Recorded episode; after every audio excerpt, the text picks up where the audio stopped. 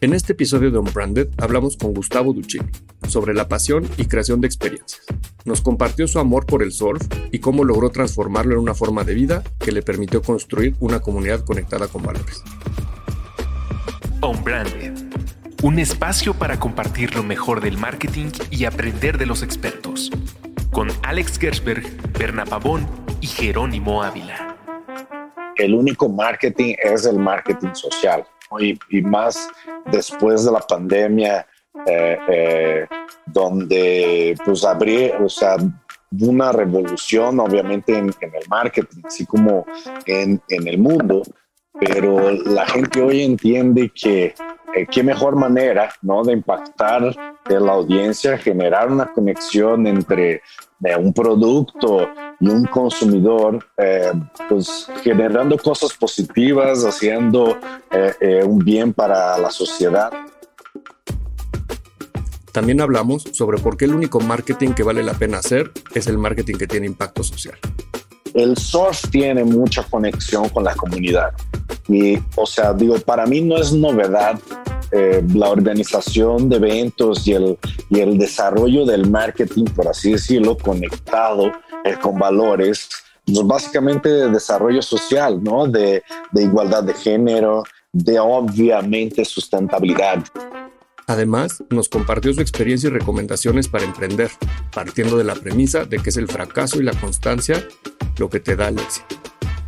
O es como ganar en la lotería, que ganas y pierdes rápido porque no pasaste por una curva de aprendizaje y de experiencias que todo el mundo en teoría debería pasar que quiere emprender. Em, entonces, para empezar, si no hay pasión, eh, eh, no vas a, vivir esas eh, y sobrepasar esas situaciones y esos momentos y vas a echarte para atrás. ¿Qué tal? Bienvenidos a Unbranded, un podcast de marketing. El día de hoy platicaremos de la pasión a la creación de experiencias. Mi nombre es Bernardo Pavón. Y yo soy Alejandro Geschberg. Y hoy tenemos un invitado muy especial. Está con nosotros Gustavo Duccini, que se expresa a sí mismo como un sports marketing entrepreneur pero ha sido durante los últimos años promotor del surf en México y en toda la región. Ha sido representante de atletas de alto rendimiento, productor y un apasionado del marketing deportivo en todos los sentidos. Surfer de profesión, pero también es una de las cosas que más disfruta en su vida. Y lo que más le gusta de poder trabajar con el marketing y el deporte es el poder de transformar a las personas a través del deporte y el marketing. Y es por eso que está aquí con nosotros. ¿Qué onda, Gus? Gracias por estar aquí en Unbranded. Oh, gracias a ti, por fin. Un gusto saludarlos y eh, a ver aquí qué sale de, surf y experiencias, lifestyle. después de tu, de tu agenda compleja por toda esta labor que estás haciendo de traer y de y presumir que ya viene una parada del Surf Open a México, ya tenemos la oportunidad de, de platicar acá en Unbranded.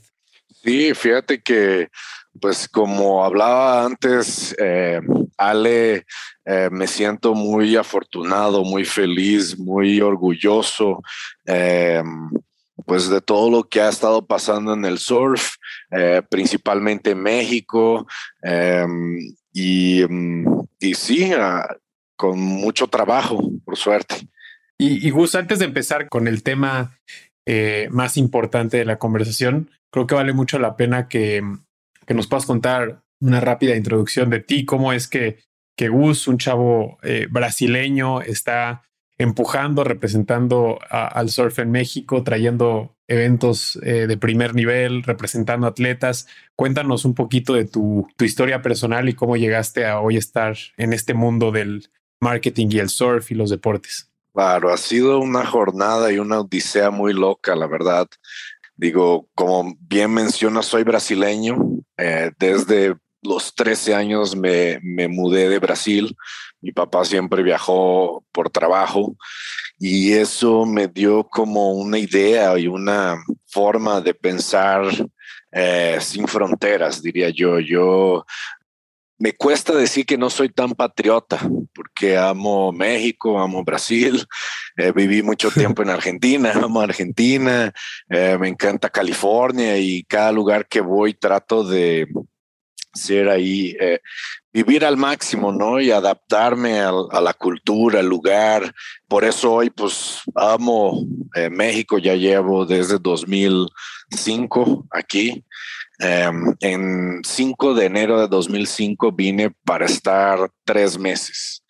En esa época yo eh, estaba estudiando en la universidad, administración de empresas, y em, pues la verdad ya no aguantaba estar encerrado allá en São Paulo, una ciudad muy, muy estresante. Ahí ya trabajaba en una agencia de marketing deportivo y mm, paralelamente a eso trabajaba de modelo, algo que me ha abierto muchas puertas porque siempre he dicho que el modelo eh, tiene un estilo de vida muy loco, porque eh, un día puede estar comiendo atún en lata y al otro día tomando champaña y comiendo caviar, ¿no? Y, y digo, si, si sabes capitalizar ese, digamos así, ese ambiente, esos recursos o, o esas relaciones para algo chingón, es un ambiente muy lindo. Entonces, en fin, llegué a México, Aquí conocí a, tres amigos con el cual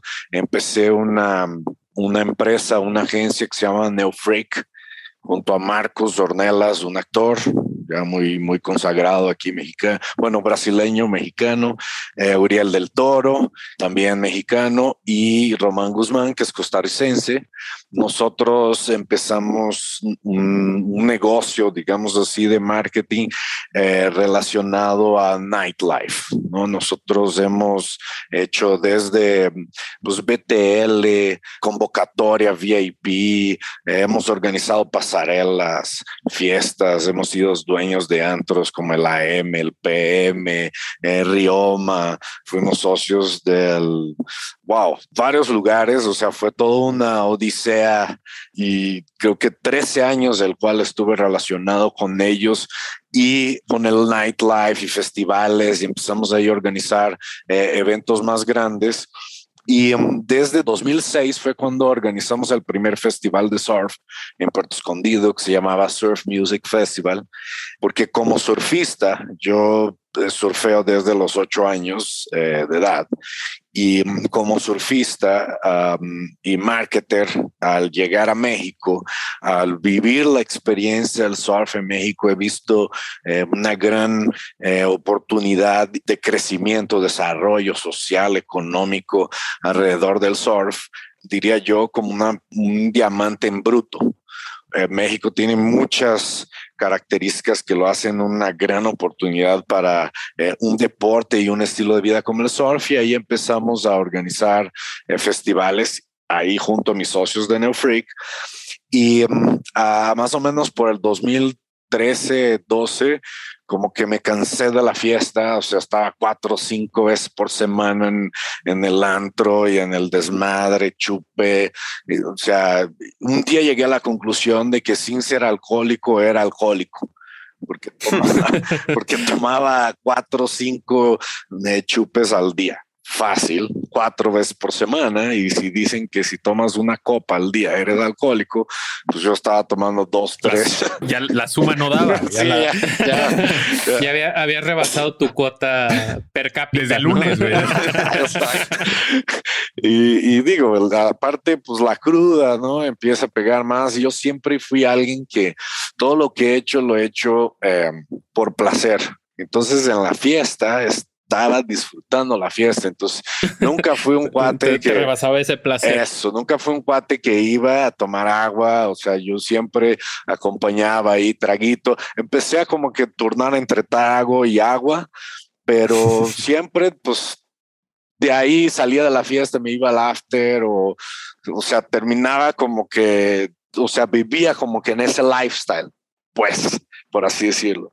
Y um, ya a partir de 2012-13, eh, el proyecto que empezó en 2006 con el surf empezó a, se puede decir, a ganar más cuerpo. Eh, eh, tal vez el negocio ya empezó a, a, tener un retorno, por así de inversión, y tomé una decisión como clave en mi vida, que fue en los negocios separarme de mis socios, que era, que, o sea, que son mis hermanos, de vida. O sea, yo fui socio de ellos 13 años o 12 años. Eh, y digo, es como una boda, ¿no? Entonces, eh, está muy cabrón. Y hoy, pues somos brothers de, la vida, pero ya no tenemos negocios eh, juntos y ahí me enfoqué al 100% en el surf. desde entonces siempre vi el surfing como un negocio y un, una industria pero desde una perspectiva académica, ¿no? Entonces, de ahí entra eh, el por qué hoy represento a surfistas, por qué promuevo eventos, por qué promuevo campañas, contenidos y diría yo, todo alrededor del surf, porque pues así es como se desarrolla eh, un deporte, por así decirlo, ¿no? Desde un punto de vista de 360 grados. Oye, Gus, y algo que quiero, que, que, me, que me parece como súper interesante es cómo siempre o, cómo hablar de esta serie de eventos que te llevan a tu, a tu presente, ¿no? O sea, que, que de pronto, y, creo que eso es, o sea, como, como que si empezamos a desenvolver la historia de donde estamos parados ahora, tal vez no sabemos cómo algo que, una decisión que tomé hace 15 años me tiene justo en el espacio donde estoy ahorita, ¿no? Y creo, digo, me, escucho como tu historia y, me, identifico mucho en que yo cuando estaba estudiando la carrera, pues ya trabajaba y, media, medio día estaba trabajando y el otro medio día en la universidad. Y entonces como que el, el empezar a ver esas, como esas decisiones que si a lo mejor y dices, no me hubiera aventado, a lo mejor y no hay un hilo conductor entre el deporte y la fiesta o la vida nocturna, pues tal vez no hubiera llegado ese evento de música y surf que después te abrió los ojos y fue como esta eureka, ¿no? Que todos buscamos y decimos, Ahí fue mi punto de inflexión, ¿no? Claro, claro. De hecho, el primero, el Surf Music Festival, era como una mezcla de lo que yo era eh, sumado en ese momento, ¿no? O sea, eh, eh, era un evento muy padre. La, gente lo disfrutaba mucho porque em, había campeonato de surf, desfile de moda, ¿no? arte, música, todo lo que, o sea, antes de llegar a México. O sea, era, era un festival para ti. Exacto. O sea, por eso digo, o sea, al, final, y, así fue tal cual, para mí, para mis socios, que eh, en ese momento teníamos muchas cosas en común, ¿no? O sea, dejamos de ser socios en el momento en que pues dejamos de tener cosas en común, pero eh, eh, ahí era como nuestro mundo, la farándula, estábamos conectados con la moda, la música, o sea, Uriel y Román eran presentadores de Telehit en ese momento, ¿no? Eh, Marcos y, y, yo estábamos muy conectados en el tema de, de la moda en México, pero los dos siempre yo como modelo nunca me fue tan bien, la verdad. Entonces, eh, siempre viví alrededor del mundo de la moda, por así decirlo. Eh, en Barcelona estuve un año llevando modelos a las fiestas digamos así, con eso ganaba mucho más dinero de lo que ganaba, eh, digamos así, trabajando de modelo como tal, ¿no? Y en realidad estando conectado con el mundo de la moda, estando conectado con el mundo de estos eventos, festivales, y a la vez eh, mi sueño siempre fue trabajar con deporte mi manera de ser siempre fue, eh, eh, o sea, siempre fue empresario, por así decirlo, ¿no? O sea, mi mundo en la fiesta empezó eh, con, en Brasil le decimos bailinos, o sea, yo organizaba fiestas cuando tenía 13, 14 años en el garage de mi casa y cobraba entrada. Entonces, era tipo, no sé, en esa época era 100 pesos y, y, y, mi mamá era de las pocas que, que dejaba, pero era profitable, o sea, y ganaba dinero, ¿me entiendes? No sé, me compraba cosas con eso, o sea, siempre tuve como que, y mi papá era del tipo de que eh, no te voy a regalar para un videojuego, ponle, y yo decía, ok, pues o sea, yo hago, mis, fiestas. O sea, a veces le daba pena, ¿sí? porque hubo un año que en la playa, hacía los 13 años, yo agarraba lata de, de, cerveza, porque según había escuchado que, que si juntabas no sé cuántas latas de... Las vendías. te pagaban una lana, no sé cuánto, ¿no? Para comprarme un cometa, alguna cosa así. Y, pero a donde voy es siempre como que tuve esa conexión, la verdad, siempre entendí muy bien el tema del negocio, como o sea, siempre trabajé para mí, por así decirlo, ¿no? Entonces, la cuenta, bro, tiene que cerrar, o sea, el, el, el negocio es muy simple, tú tienes que gastar menos de lo que entra, ¿no? Mientras, mientras haces eso, pues estás, estás generando utilidad en, en, un concepto muy básico, por así decirlo, pero así siempre fue mi, mi, mi, mi realidad en todos lados, entonces pude vivir un tema del marketing desde casi todos los niveles, ¿sabes? O sea, eh, eh, eh, yo era el tipo que estaba haciendo un comercial como modelo, pero estaba, o sea, nunca fue el cuate que estaba sentado esperando a que le dijera, sabes, o sea, te toca, ¿no? Yo estaba ahí hablando con el director, con el, y de repente, cuando no había chamba de modelo, hacía chamba de productor para esa misma,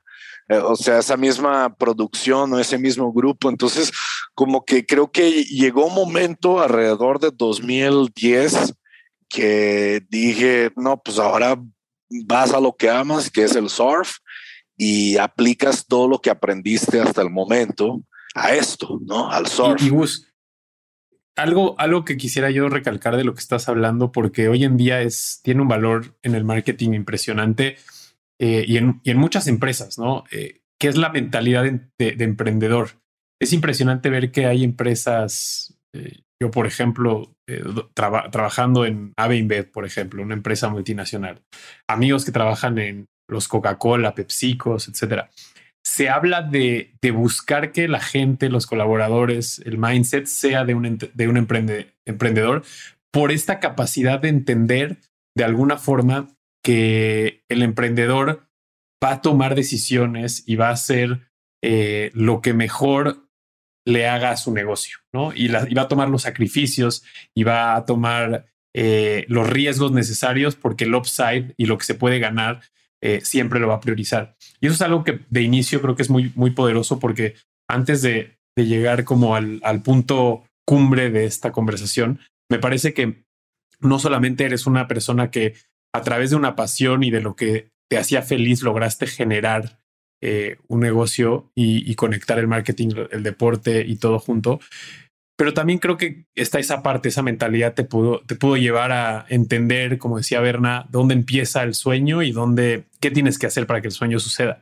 Y, y a mí me, me parece muy impresionante porque ahí es donde el tema del marketing yo, yo lo he dicho aquí en otros capítulos, yo tampoco estudié para ser mercadólogo, pero me enamoré del marketing porque empezó a enseñarme cosas como estilos de vida, como valores, que más allá de lo sexy del marketing, de las producciones, te da como, como profesional y como persona. Y me interesa mucho entender cómo fue que esos valores, que creo que todos los deportes lo tienen, la mayoría de los deportes, incluso cuando son deportes colectivos está la parte del trabajo en equipo. Y el surf, aunque parece trabajo de uno, pues cuando ya es profesional es también de un equipo. Pero me gustaría entender cómo fue que ese, esos valores y eso que el deporte te puede dar como ser humano, lograste encontrar esa oportunidad en el marketing para capitalizarla, no solamente conectando con más personas, pero también logrando que hayan marcas que se vean beneficiadas, que hayan audiencias que quieran voltear a ver lo que estabas haciendo. Está muy padre lo que, lo que dices, ¿no? O sea, eh, los valores. El deporte es hecho a base de valores, ¿no? O sea, es, algo que para mí eh, me da piel de gallina. Yo, eh, eh, mi sueño antes de todo esto, antes incluso del surf, eh, como buen brasileño, eh, yo quería ser jugador de fútbol, chavito. Entonces, pues se puede decir que lo que me ha dado el deporte, en específicamente el fútbol, ha sido eh, muchos valores. O sea, creo que los valores lo tomas de casa, de cierta manera es como una guía, pero se fortalece y se concretiza en la vida, ¿no? En la escuela, en tus grupos sociales, eh, principalmente en tu infancia. Y ahí es donde yo creo eh, en el mayor poder transformador del deporte, ¿no? O sea, en, en la infancia, porque es cuando está generando, estás generando carácter como el fútbol es un deporte en equipo, es un deporte que, como tú bien decías, como de hecho todos los deportes, ¿no? Son en equipo. eh, el, el, el, individuo no es la punta de la pirámide. Incluso en, en, un equipo de 11 jugadores, para que ellos se desempeñen bien, hay toda una cadena y una pirámide que, que, que tiene que estar muy rígida, muy sólida, para que la punta de la pirámide, que es lo que nosotros vemos, eh, eh, eh, desempeñe con, con, con, éxito. Y para mí yo creo que esos, los valores que dan el deporte son muy positivos y um, creo que eso llevado al... De hecho, creo que hoy el único marketing es el marketing social.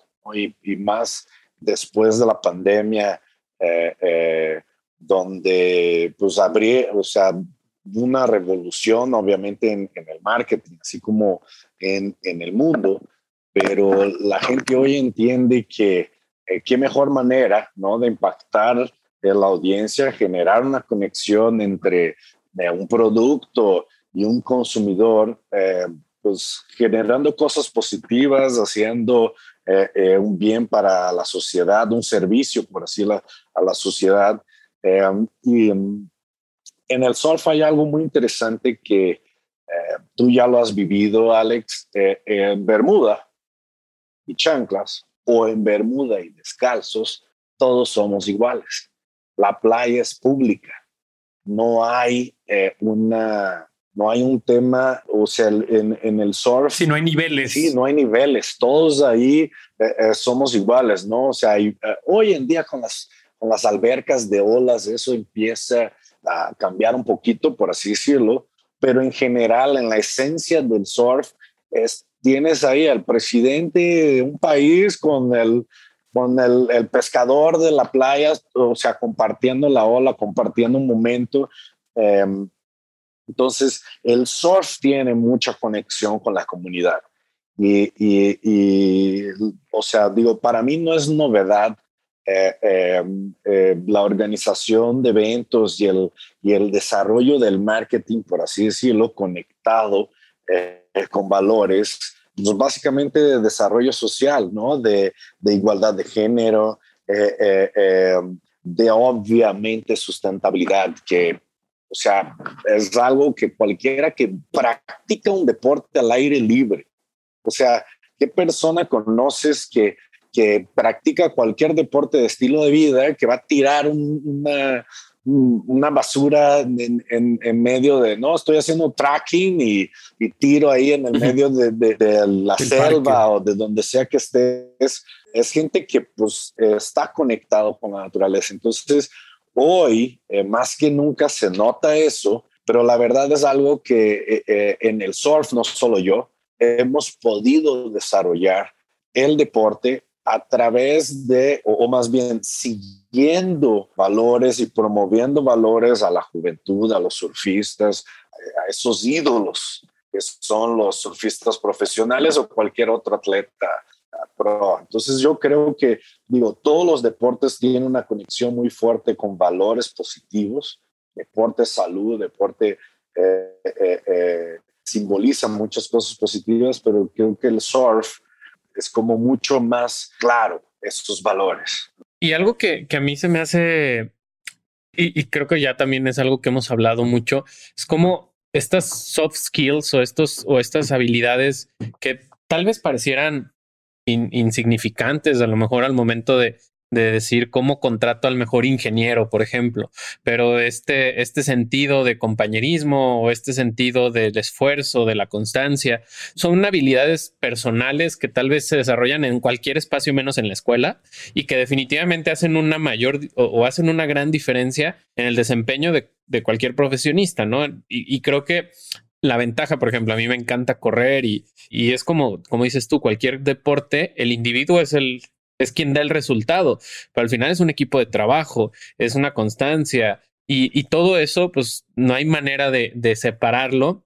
de la vida profesional, ¿no? O sea, por ejemplo, yo en el deporte he notado, pues que, que cuando yo traspaso esa constancia en, en, entrenar diario, en tener una rutina, después la, la llevas a tu profesión y resulta que tú ya te ves teniendo una agenda, estando comprometido con tus objetivos, teniendo metas claras y que probablemente eso pues, lo ves en la teoría, en el libro de, la universidad, pero pero tal vez el conectarlo con tu pasión, pues termina llevándote ahí, ¿no? Y, me gustaría ahorita que saqué esa palabra, empezar a, desarrollar la intención del capítulo en torno a, hemos hablado mucho de la pasión en el marketing, que creo Alex y yo estamos súper de acuerdo que no hay manera de hacer marketing sin pasión, pero creo que también no hay manera de emprender, o más bien el correcto emprendimiento por lo general va de la mano de un tema que te apasiona. ¿no? Porque todos vemos que emprender es el sueño. Creo que ahorita incluso hay como una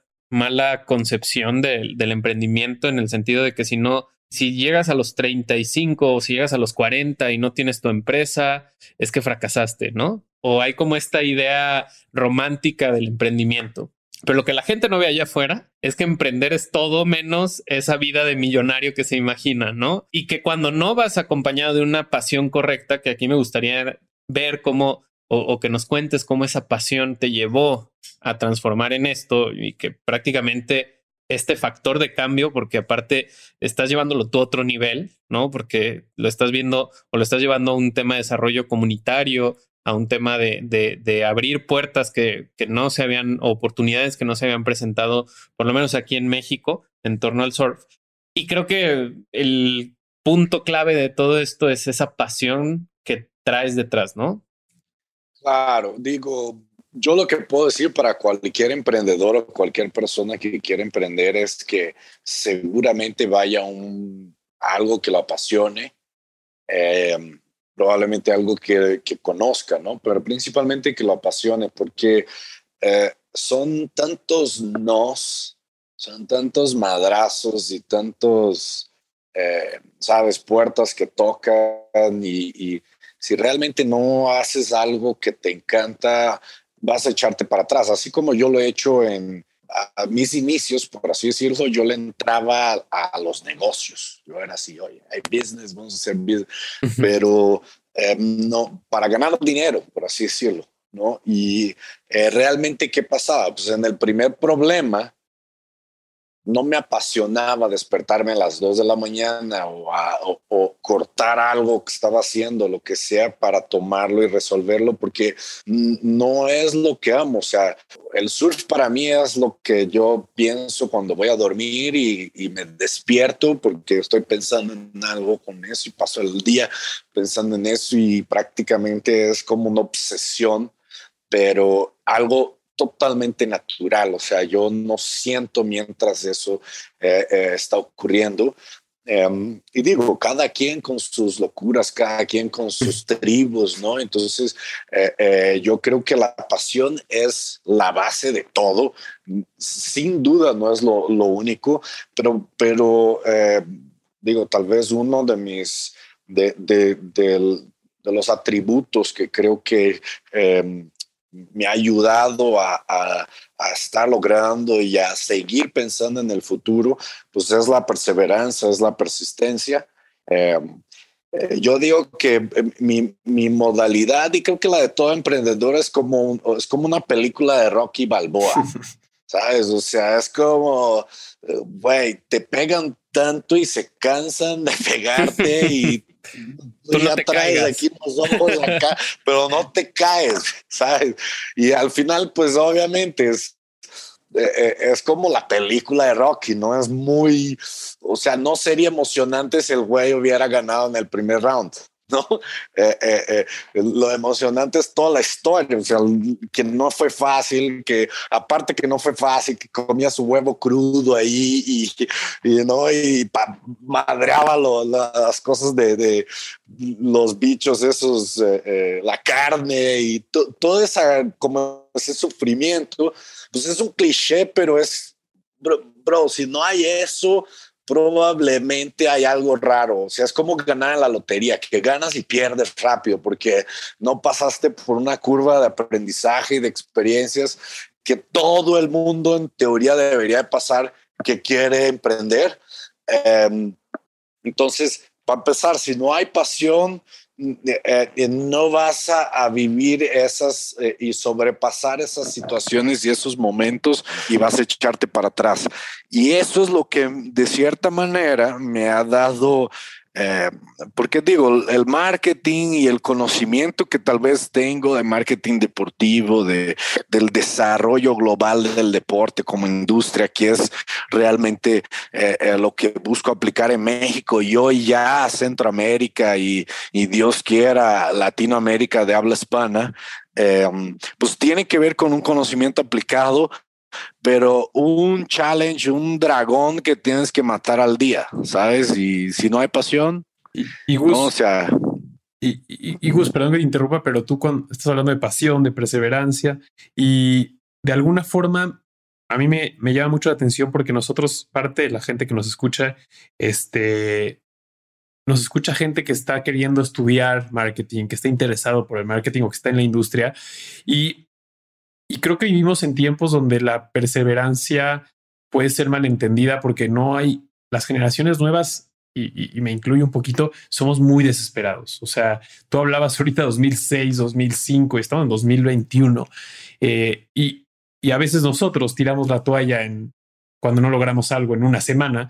Entonces, yo me quedo con este, me quedo con este realmente este convencimiento de querer lograr algo, de querer llevar tu pasión a que se convierta en lo que puedas vivir, pero, pero comprometido, que creo que es otra palabra importante, porque cuántas personas no dicen, bueno, intenté hacer mi negocio, no jaló, se acabó la fiesta, ¿no? Cuánta gente ahora eh, me, sorprende mucho y suena como tía, ¿no? Pero todos quieren ser influencers, los chavos quieren eh, tener todo gratis, quieren ser famosos y ni siquiera están dispuestos a poner una balanza que están dispuestos a sacrificar, ¿no? Y entonces eh, solamente la gente ve la parte sexy de, los resultados. Y me imagino que la gente no conoce esos días interminables, esas peleas diarias. Y, y, a veces nuestra, nuestra trampa como seres humanos de querer llegar al objetivo saltándonos el proceso, pues nos aleja mucho esa perseverancia de años y años y años de buscar lo que quieres,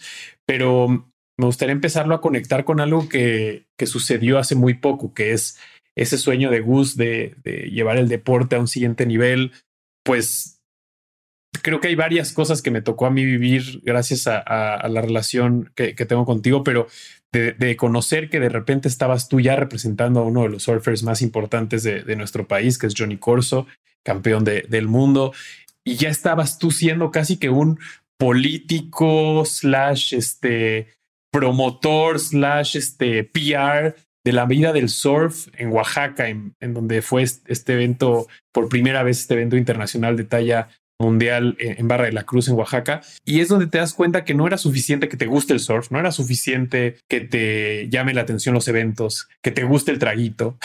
era realmente todo lo que tú en, ese, en esa búsqueda pudiste conectar y me parece que no dejaste fuera el componente de cómo esos valores, esos principios, eso que te gusta del deporte, también lo pudiste conectar con el marketing, ofrecérselo a marcas, que las marcas crean en eso, tener una audiencia que va a estar ahí constantemente. Y creo que es uno de los aprendizajes más grandes de estas generaciones y ojalá la gente que nos escuche, porque tú puedes soñar con ser futbolista, pero va a llegar una edad en la que te van a decir, ya llegaste a los 30 y si no debutaste, es muy poco probable que pase, ¿no? Y creo que es muy impresionante que, que tú hayas llegado al, al, punto en el que sin tirar la toalla hoy estés pudiendo representar, no sé si es demasiado lo que voy a decir, pero al surf en México y, buscar llevarlo al siguiente nivel.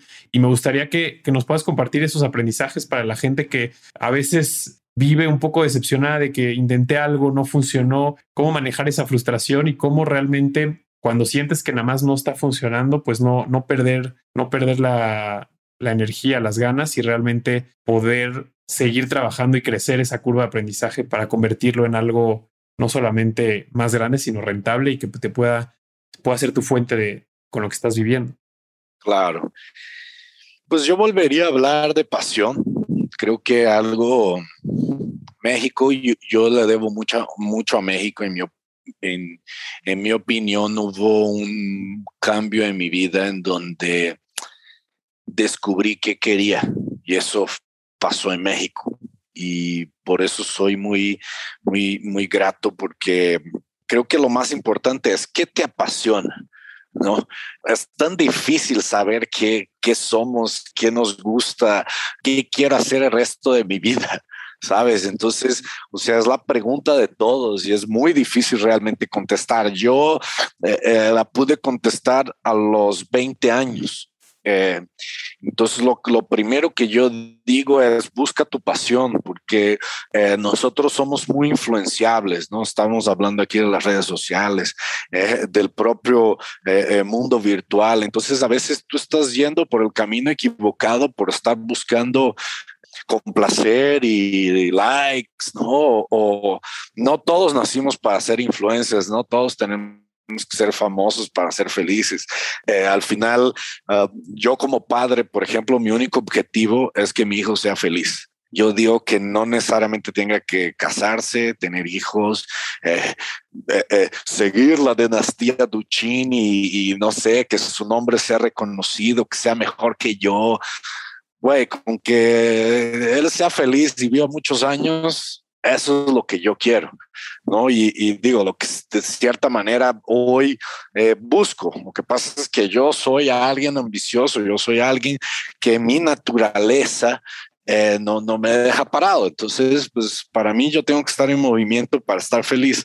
Pero lo primero que te digo es busca tu pasión y eh, ya diría un sabio, ¿no? El que busca encuentra.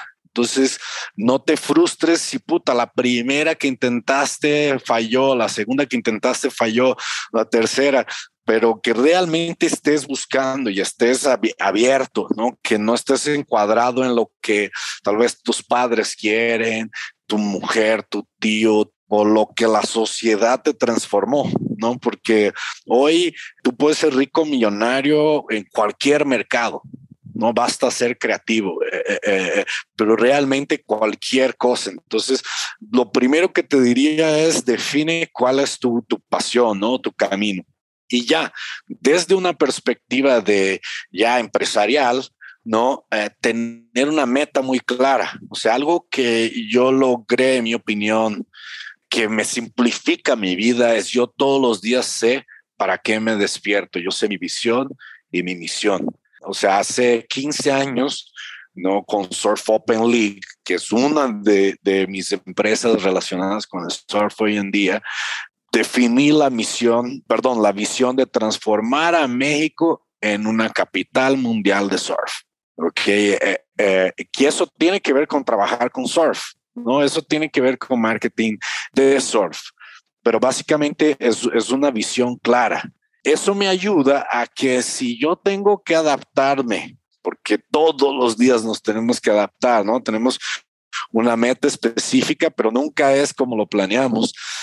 Si de la manera con que yo me adapto, yo sigo cumpliendo con esa visión, yo sé que me va a ayudar, lo que yo estoy haciendo hoy me está ayudando a que en algún momento, en cinco años, en diez años o en tres años, va a ayudar a que México sea una capital mundial del surf, lo hago feliz, no lo hago por el dinero, porque estoy, estoy trabajando por, por mi visión y mi misión es promover el surf profesional.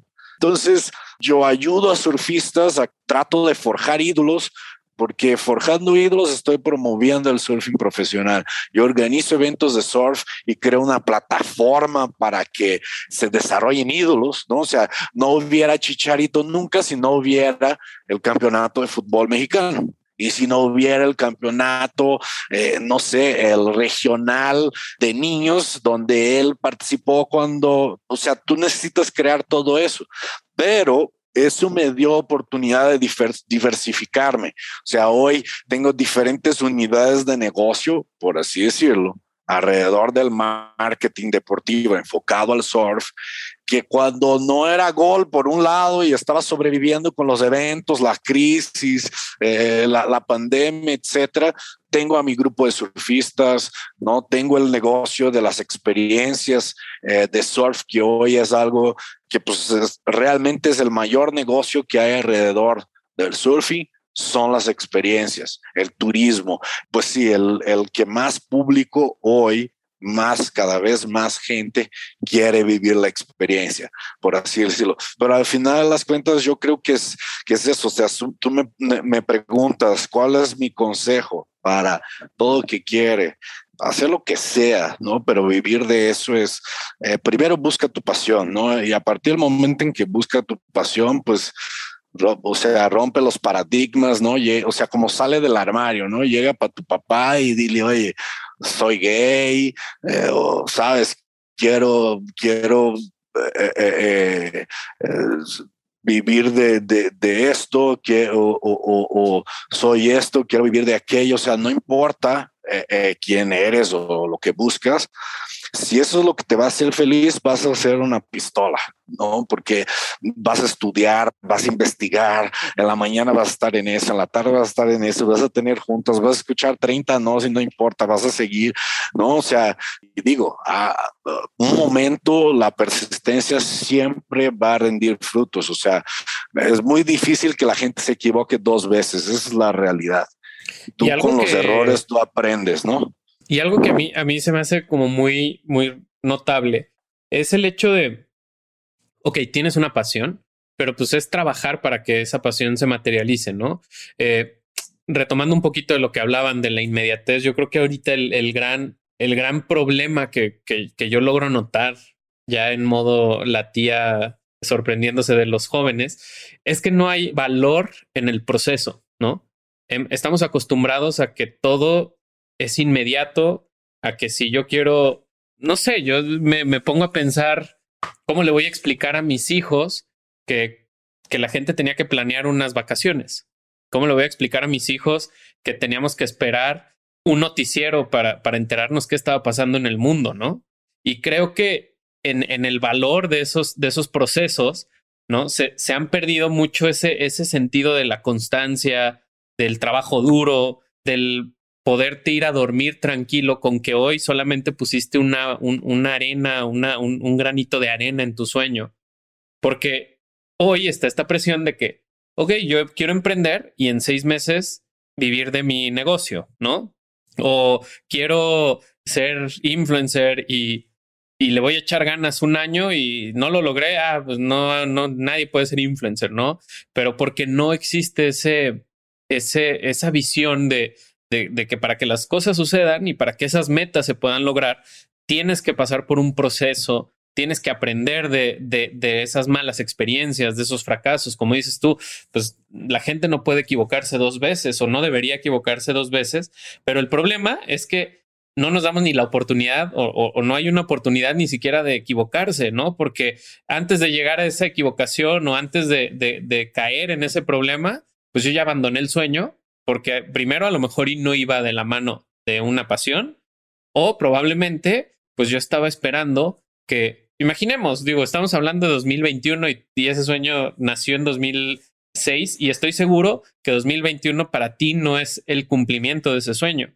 Ahorita estás en el proceso y tú sabes que esto va más arriba y creo que también cuando una pasión te motiva, ese sueño nunca se acaba, ¿no? Porque cuando ya lo estás logrando, ya volteaste a otro lado y pusiste la meta más arriba. Exacto. Entonces, creo que hoy, eh, eh, y sí es algo en lo que debemos de tratar de, de trabajar o, de, o, de, o, de, nosotros tratar de sumar ese granito, es en, en entender que, pues que, que no se trata de, de fracasar y soltarlo, ¿no? O, de no lograrlo en tres semanas y decir no se, no se puede, sino realmente intentar tener esa pasión que nos motive a decir, pues no lo logré hoy, pero hoy sí pude lograr el poner dos granitos más en ese sueño, ¿no? Porque obviamente es muy fácil el, ahorita, digo, a mí me pasa mucho con, con, con conocidos que dicen, güey, tú trabajas desde casa y sales de vacaciones cuando se te antoja. Pues sí, pero hace 10 años tragaba mierda, ¿no? Hace 10 años escuchaba, escuchaba el no y el no y era lo más común en mi oído, pero yo tenía esa pasión. mierda. y sí, y, probablemente y, probablemente en 10 años voy a creer que ahorita estaba tragando mierda, ¿no? Porque el punto pues es justo siempre tener como ese sentido de de ambición en un buen contexto y de, y de tratar de, de, que, de que esa meta se, se cumpla, ¿no? No sé si, si Alex, tú estés de acuerdo con, con que, con que el, el, el echarle ganas es bien diferente a el estar dispuesto a fracasar. Porque creo que, creo que el sentido de echarle ganas es como, como esta cultura el mexicanismo de, de la palmadita en la espalda. Sí se puede, sí se puede. Exacto. Y creo que no toda la gente que le echa ganas está dispuesta a caerse, ¿no? No toda la gente que le echa ganas está dispuesta a decir, no me salió como quería, pero no importa. Aprendí como Rocky Balboa. Literal, Rocky Balboa. nunca había, nunca había visto esa, ley, esa, ley, del emprendimiento. el, ¿eh? el, guate no, no, no lo tumbas, tiene una visión de túnel, o sea, eh, son rasguños para él, ¿sabes? No es parte de la diversión, de hecho. Pero es algo bien interesante y, voy a verme el forever del marketing, pero, y lo digo yo que, no estudié marketing, yo soy un ingeniero industrial que se, se encontró en el camino con, con esto, pero creo que lo que yo estaba buscando, poniéndolo a título personal, es que yo estaba buscando cómo conectarme con ciertas cosas. Yo eh, soy un fan del fútbol americano, soy un fan del fútbol soccer, de los deportes, y a través del marketing pude tener un acercamiento a una pasión personal, ¿no? Y hoy en día, sin saber qué iba a ser a través del marketing, eh, fue, fue como, como estoy hoy en día grabando este podcast con ustedes, hablando de marketing. Y justamente en esa intensidad de, de, comparar esto con, con, las marcas y con la vida de una marca, creo que también ese cortoplacismo a veces pasa en el mundo del marketing porque una marca sólida, una marca sana, también tiene que haber pasado esa curva de aprendizaje. Hoy en día hay las dos, tres marquitas que se ganan un premio en su año uno porque son muy disruptivos y está el 1% de, de la gente que es fenómeno y es diferente a todos los demás. Pero realmente creo que las marcas, al igual que las personas, como lo hablamos ahora con la historia de Gus, tienen que construir valores, atributos, credibilidad y, y es la forma de mantenerte relevante y pensar qué le vas a decir a tu gente, a tu audiencia, por qué, más allá que si eres de mayor calidad o mejor que tu competencia, por qué eres una buena opción. Y, me llevo todo esto al lado de la marca porque lo que tú viviste de alguna forma, Gus, es capitalizar un sueño, meterte al mundo del surf y, como decías, convertir a, una, al surf en México y encontrar su capital, ¿no? Oye, perdón, antes, antes de que, y, ya, ya vi para dónde vas con tu pregunta, pero quiero hacer un paréntesis porque no quiero dejar pasar esto. Creo que del lado de lo que acabas de mencionar, de, estos, de estos, de este eh, mono que tocó la flauta o de este privilegiado que tuvo eh, one shot y lo logró, creo que va bien acompañado de todo este positivismo tóxico y como de estas que queremos hacer de ellos, de esa persona que con una vez que lo intentó lo logró y se hizo todos, Jeff Bezos, que todos queremos. Yo iba a decir eso, es lotería, eso no, puede ser ejemplo. Ese es cuántos Jeff Bezos y, y, Facebook y, así hay comparado a los miles de millonarios y empresarios que hay. Ellos no lo hicieron así. Sí, porque, o sea, la verdad, honestamente, a mí me dan muchas ganas de sapear a varios coaches de vida, a varios este, gurús del no sé qué, y, porque, porque desafortunadamente hacen creer o, o, es más fácil venderle la idea a alguien de que puede ser el próximo Steve Jobs, de que puede ser el próximo Mark Zuckerberg. Y lo pintan tan sencillo que te aseguro que ni siquiera para ellos fue fácil, ¿no? Ni siquiera para ellos es fácil. Pero creo que eh, eh, estamos en una cultura donde ese positivismo tóxico o, esa falta de, de, quererse realmente informar de un tema hace que la gente crea y llegue a decir estupideces como ¿cuántos, cuántos millonarios estudiaron este, una carrera? No eres rico porque no quieres. no eres rico porque no quieres, ¿verdad? y entonces, y entonces cuando ya llega a la mesa el, el, encontrar tu libertad financiera, se acabó el pleito y nos vamos todos a dormir, ¿no? Pero bueno, no, pero batalla de todos los me gustó, me gustó la intervención porque me lleva justo al punto que es eh, en, tu historia, Gus, llegas y, empiezas a acercarte a ese objetivo que, como bien decíamos, cuando te acercas, te empiezas a dar cuenta que solo era un punto intermedio entre lo más grande que es tu sueño. Y hoy tienes la posibilidad de llevar algo que a ti te movía, era tu sueño, y convertirlo en una experiencia. Y cuando hablo de experiencia, también me gustaría llevarlo a un punto de experiencia de marca, experiencia personal. Y hoy le estás acercando el surf a gente que tal vez nunca lo había hecho, tal vez siempre había soñado porque vio películas, series, pero creía o tenía en su cabeza que era imposible, o no había visto todas las posibilidades que hay para intentarlo y para tomar una clase y para con seguridad practicar este deporte. Y, y, me lleva como a conectarlo con el tema de por qué es tan importante también experimentar una marca, experimentar una pasión como es este deporte, porque más allá de los valores, atributos que te da el deporte como ser humano, también la experiencia es algo que ahora en contexto COVID y desde siempre, pero ahora un poco más, va a poner el reto en las personas y en las marcas de poner su atención. Siempre hablamos del share of attention y la importancia de en qué quieres dedicar tu tiempo tú como ser humano y, y tú estás dedicando tu tiempo, tu esfuerzo en que más gente esté conectada con el surf. Y, y me gustaría que nos cuentes un poco cómo no te sesgas y no te ciegas de que solamente el surf es importante, pero empiezas a encontrar en ese lifestyle, en, ese, en esa conexión de la pasión de, de, un deporte, de un lifestyle con las marcas y poder convertir esto en marketing, en marketing de experiencial, en marketing de contenido y poder acercarle a las marcas y decirles aquí hay una audiencia que no es pequeña, no piensen que el surf es tan chiquito como a veces parece para los que no son fans eh, y cómo lo conviertes en una oportunidad para marcas, personas, experiencia eh, en, el en ese sentido. Claro, eh, tú tocaste un punto muy importante al hablar de estilo de vida. O sea, el marketing deportivo está 100% conectado con estilo de vida. Eh, los, los, deportes de acción más que nada. O sea, o sea, el marketing deportivo, por así decirlo, lo puedes ver como una pirámide en donde la punta de la pirámide, que es un por ciento, son los que practican este deporte realmente. Y menos de un por ciento son los pros, son los ídolos, lo que todo el resto de la pirámide quiere ser, aspira a ser, lo que yo llamo de wannabe. ¿no? Entonces, eh, eh, en el caso específico de surf, ¿no? Ustedes conocerán alguna marca como Vans, eh, Quicksilver, eh, eh, Volcon, em, Hurley, Ruka. Son marcas que venden estilo de vida. Básicamente 99% de los consumidores de esas marcas no tienen una tabla de surf. No, no, no, no, no la usan para surfear. es una cuestión de estilos de vida, es una cuestión de lo que tú quieres representar.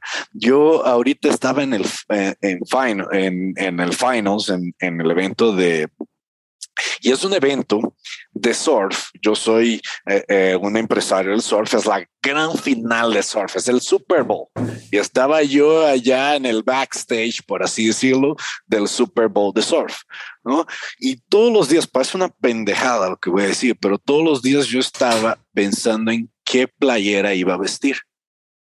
Porque allá en el backstage estaba el CEO de Billabong, el CEO de Quicksilver, el CEO de...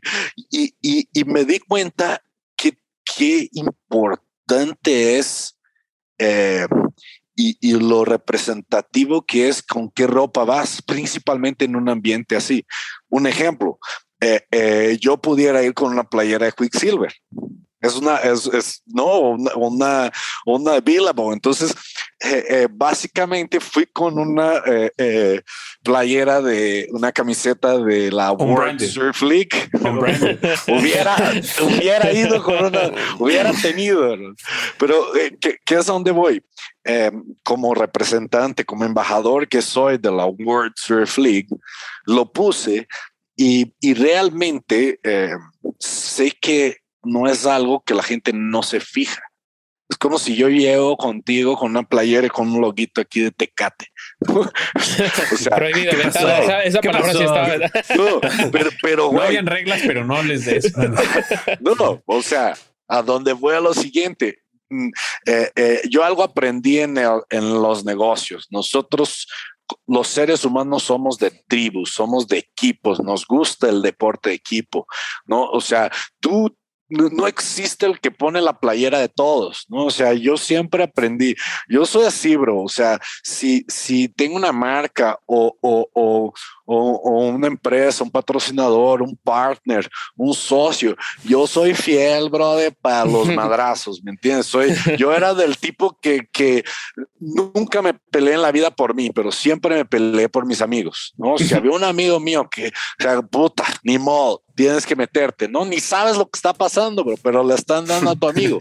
Entonces, eh, eh, eh, en, el marketing es así. Y, y, o sea, y al final de las cuentas, bueno, en todos los negocios es así.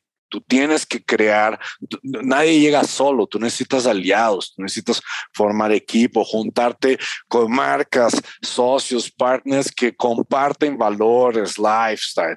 Y volviendo al tema del lifestyle, el tenis tiene un lifestyle. La Fórmula 1 tiene un lifestyle, el automovilismo tiene un lifestyle, el fútbol tiene un lifestyle, ¿no? Y, hoy, ¿cómo, cómo las marcas eh, eh, se conecta, ¿no? O sea, ¿qué es el marketing? ¿No? Vender a través de. Entonces, eh, al final, ¿cómo tú vendes un producto a través del surf? Hoy las marcas venden una experiencia, ¿no? O sea, no es tomar cerveza, es cómo tomas la cerveza, en qué momento tomas la cerveza, con quién estás tomando la cerveza.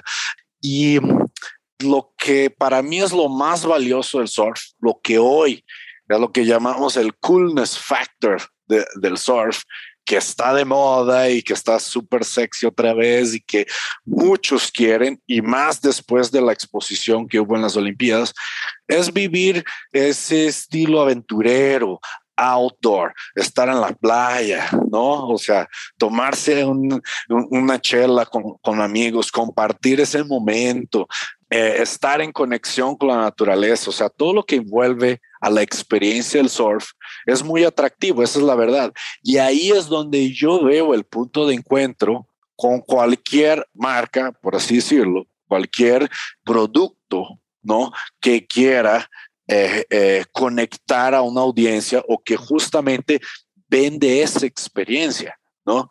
¿Qué marcas están eh, eh, eh, conectadas a un estilo de vida outdoor sustentable, no? O sea, en, que viven momentos de amistad, o sea, son momentos muy puros, o sea, es lo que yo le decía, allá en Bermuda, en la playa, todos somos iguales y, y la gente se abre en ambientes así, ¿no? O sea, obviamente es como cuando te vas a reunir con alguien en el sauna, o en su oficina, ¿no? O sea... Es un poco más íntimo.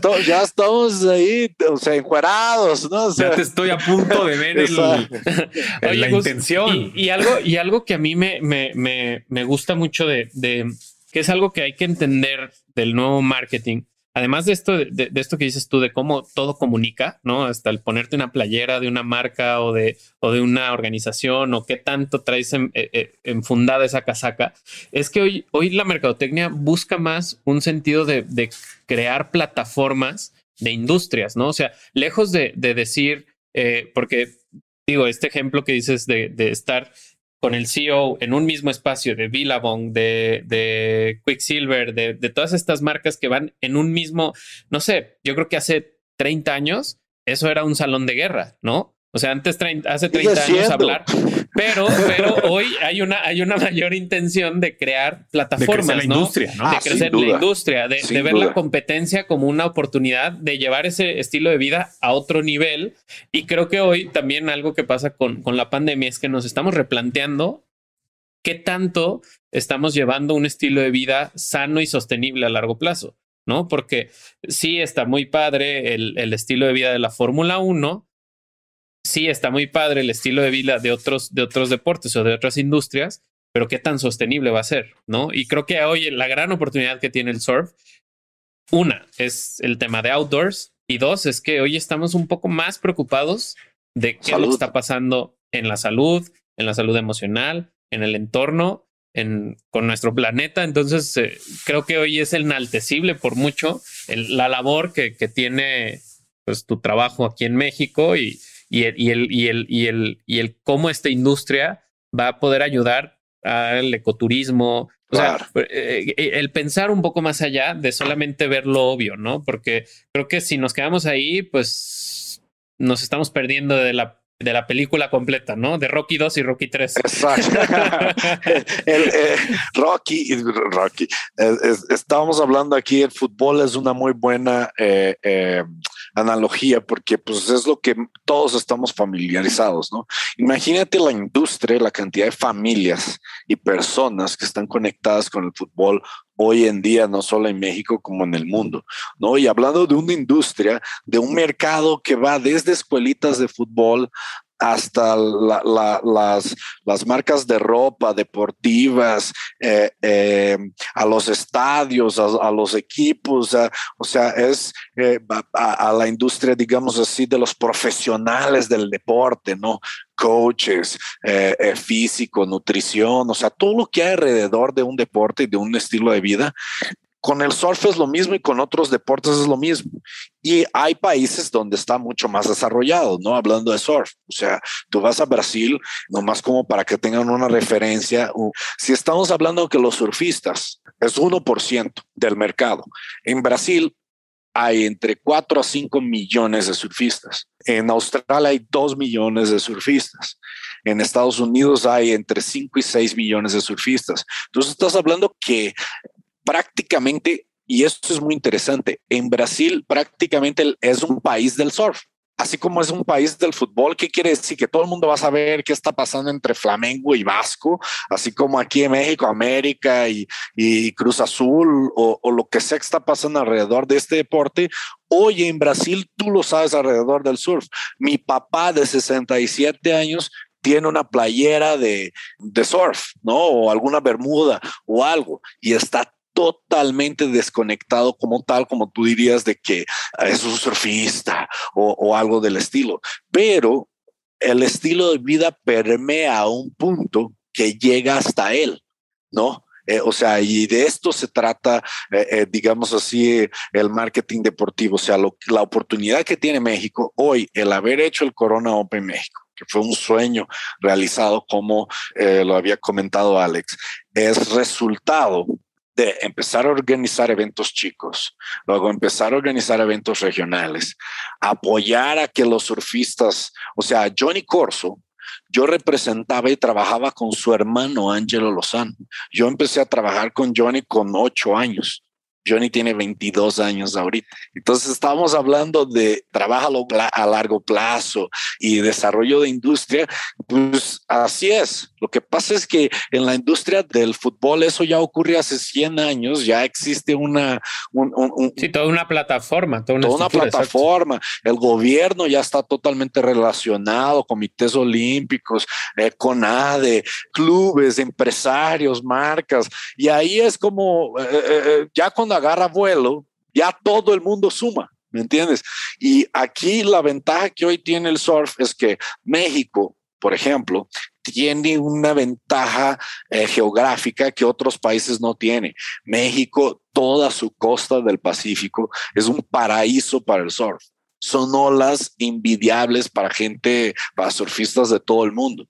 Hoy la gente no sabe, pero México es el tercer país más visitado en el mundo para practicar surf.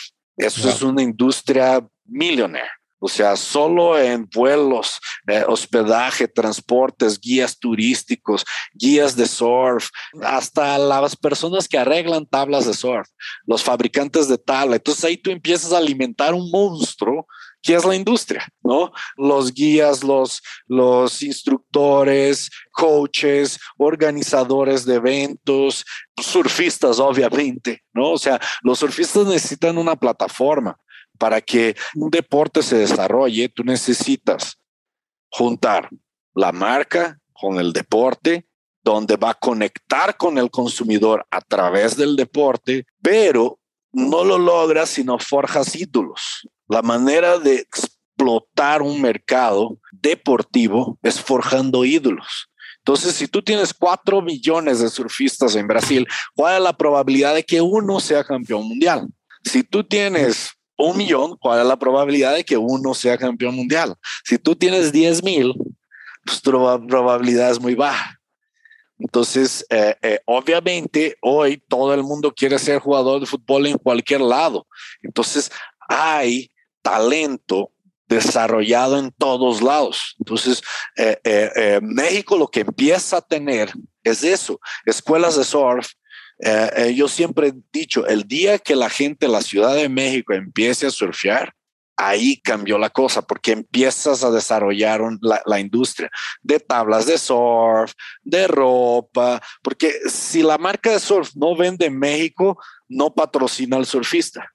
Y si no patrocina, el surf, entonces es como una cadena. es, un, círculo que nunca acaba, ¿no? Exacto. Entonces, por eso es que hay que ver el deporte y la industria desde una, desde una perspectiva macro en el momento en que está hoy en día. Ya después de que es un deporte como el fútbol, pues ahí ya la rueda es un, es un monstruo que gira solo de bajada, ¿no? Y donde todos quieren participar o ser parte Exacto, ahí ya solito. Oye, Gus, pues un poco para darle cierre y, conclusión, pues agradecerte que, que, hayas estado aquí en Unbranded y me quedo con, algunos mensajes importantes. Creo que capitalizando todo lo que nos compartiste, creo que punto importantísimo el tema de, buscar ese sueño y no darte por vencido, aunque a veces sean años, muchos años los que te lleven a lograr eso que quieres hacer, apegado a tu pasión, a lo que quieres construir.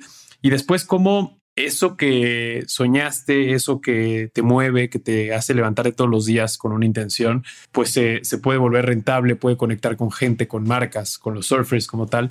Y creo que es mucho de lo que cualquier persona en el marketing, sin importar la industria, sin importar la marca en la que estés, pues es un poco de los valores que te van a llevar 100% a, a tener una mejor performance en marketing, en, en, tener un propósito más claro y en crecer como persona y, como profesional del marketing, ¿no? El tener paciencia, el dar pasos, tal vez se pueden sentir chiquitos, pero son firmes para llegar a algo más grande y que muchas veces tú buscas un destino, pero el camino no es no es completamente lineal y hay que saber que es un poco una lección también de vida y de, y de las personas y de, y de cómo se llegan a cumplir objetivos. Y a todos los que nos escucharon, agradecerles que estén escuchando este capítulo en Unbranded, que nos sigan en las redes sociales, arroba Unbranded Podcast. ¿En dónde te pueden encontrar, Gus, para tus redes sociales, eh, ah. para seguir tu trabajo? Gus-Duccini, eh, pero creo que lo más importante es Surf Open League. Ahí van a estar enterados de todo lo que pasa en el surf en México, los que se quieran acercar, los que quieran eh, eh, vivir esa experiencia, aprender a surfear, acercarse un poquito más a, los surfistas profesionales mexicanos. Y también agradecer ahí a ustedes el espacio y espero que pues con que para una persona le sirva la conversación ya misión cumplida. Seguro les va a servir a un chingo, porque creo que lo que aprendimos acá el volver a retomar estos básicos de la, de la perseverancia, de tener claro tu sueño.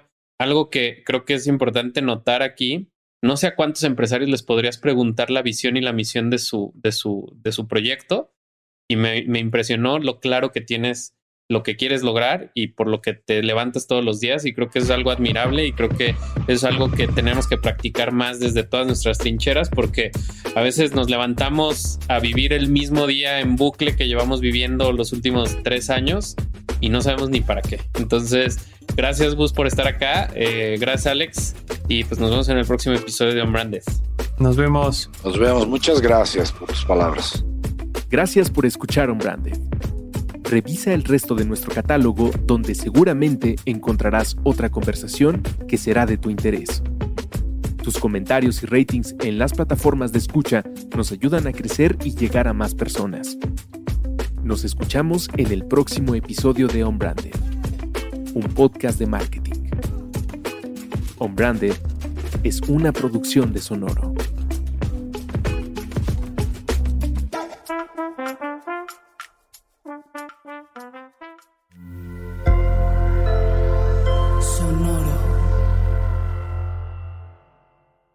¿Estás listo para convertir tus mejores ideas en un negocio en línea exitoso? Te presentamos Shopify. Tal vez no lo sabías, pero nuestro podcast More Than Mamis es un negocio y lo empezamos por supuesto para desahogarnos y hablar sobre la maternidad, no para convertirnos en expertas de ventas y del e-commerce. Así que sí, necesitábamos ayuda para vender nuestro merch y poner en marcha nuestra tienda. ¿Y cómo suena con Shopify? Llegó otra venta. Shopify es la plataforma de comercio que está revolucionando millones de negocios en todo el mundo. Ya seas un emprendedor desde tu casa o desde donde sea, Shopify es la única herramienta que necesitas para iniciar, administrar y hacer crecer tu negocio sin dificultades. Con Shopify puedo gestionar pedidos, envíos y pagos desde cualquier lugar, brindándote toda la información y estadísticas de tus ventas al detalle. Regístrate para un periodo de prueba con tan solo un dólar al mes en shopify.com barra sonoro, todo en Ve a shopify.com barra sonoro para llevar tu negocio al siguiente nivel. Shopify.com barra sonoro.